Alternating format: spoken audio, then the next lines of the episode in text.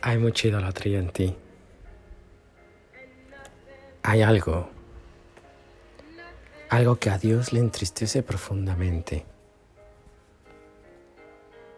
La Eucaristía vivida desde la idolatría.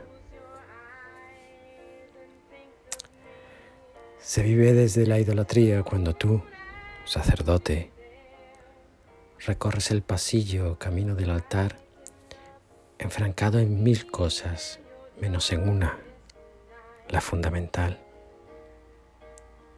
Y cuando tú, que te llaman feligrés, acudes a misa y vives desde la idolatría, si al ver recorrer el pasillo al altar por el sacerdote, no miras lo fundamental.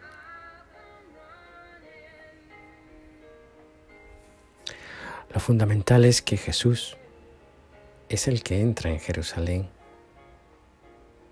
lo hondo, lo verdadero, es que no estamos ante un rito o un recuerdo de.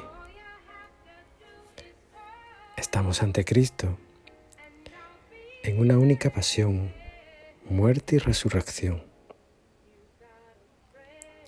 Vivimos una idolatría cuando aspiramos el sermón del cura con avidez, sin apenas haber reparado en que hemos escuchado la palabra de Dios. Repítelo, la palabra de Dios. Vivimos una idolatría cuando tú, sacerdote, te esfuerzas de una manera increíble en tu dialéctica, en tu conocimiento, en tu palabra, obviando quizás algo tan sencillo como ser altavoz del sentir de Dios, incluyendo esas veces en las que Dios siente que el silencio es lo mejor.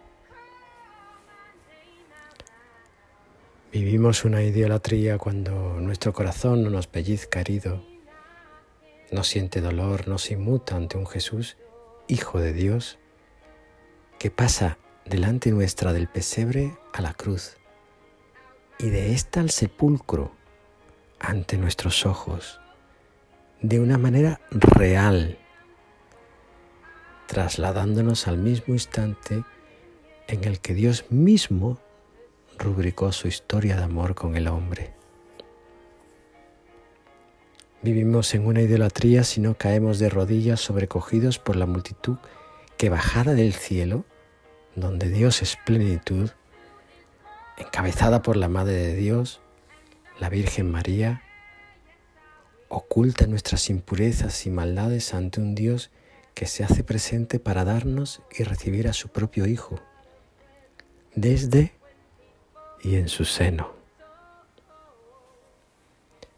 Vivimos en una idolatría si no nos acercamos a comulgar con, en un deseo íntimo, verdadero, de por la comunión convertirnos en otro Cristo y por ende en muchos y solo uno, comunidad fraterna en Él.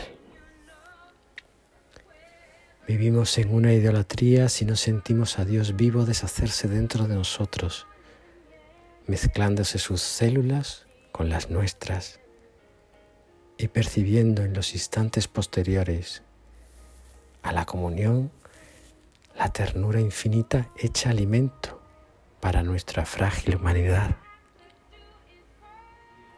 Vivimos en una idolatría si participando de la Eucaristía no transmitimos esa misma ternura en una vida coherente al espíritu del Evangelio. ¿Transmites tu ternura? ¿Transmites el espíritu del Evangelio? ¿Sabes cuál es el espíritu del Evangelio? Ánimo, os quiero mucho.